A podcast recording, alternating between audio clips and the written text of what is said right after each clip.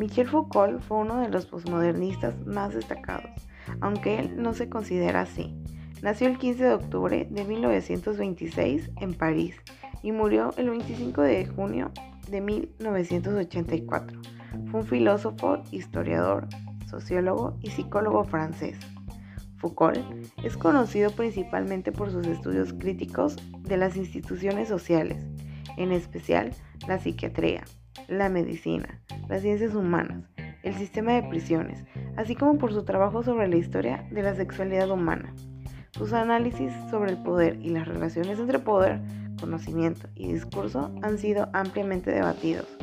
Foucault rechazó las etiquetas de postestructuralismo y posmoderno que le eran aplicadas habitualmente, prefiriendo clasificar su propio pensamiento como una crítica histórica de la modernidad, con raíces en Immanuel Kant.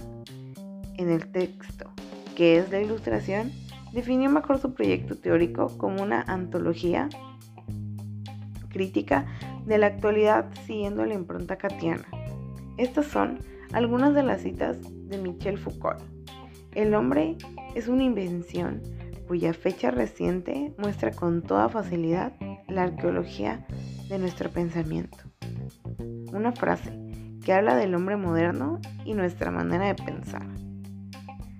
Segundo, el estructuralismo no es un método nuevo, es la conciencia despierta e inquieta del saber moderno. Michel Foucault, opinando sobre el estructuralismo, una teoría lingüística que considera la lengua como una estructura o un sistema de relaciones.